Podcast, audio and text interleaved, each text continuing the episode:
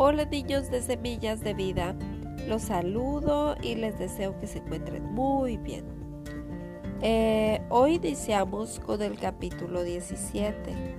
Mi voz está un poco afónica, he estado mormadita, por eso van a escucharme distinto, pero voy a hacer el esfuerzo de pronunciar muy bien las palabras para que me puedan escuchar.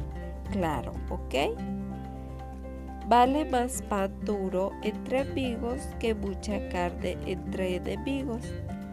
El sirviente que se esfuerza se convierte en jefe del mal hijo y se queda con la herencia que a éste le tocaba. El oro y la plata se prueba en el fuego. Nuestras intenciones las pone a prueba Dios. El mentiroso le crea al mentiroso y el malvado le crea al malvado.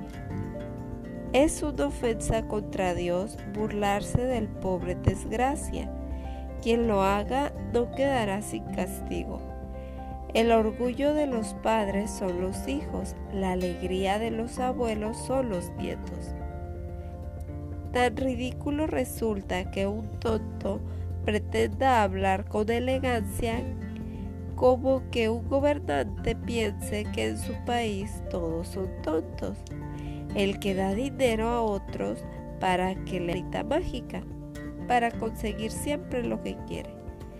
Quien perdona gana un amigo, quien no perdona gana un enemigo.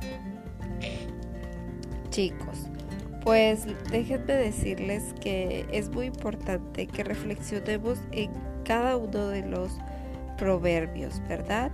En este eh, menciona varios puntos. El que a mí se me hace súper eh, importante es el que habla del perdón. ¿Saben la importancia de perdonar, hijos? Eso ayuda a sanar nuestro corazón, a librarlo del resentimiento y de envenenar nuestra alma.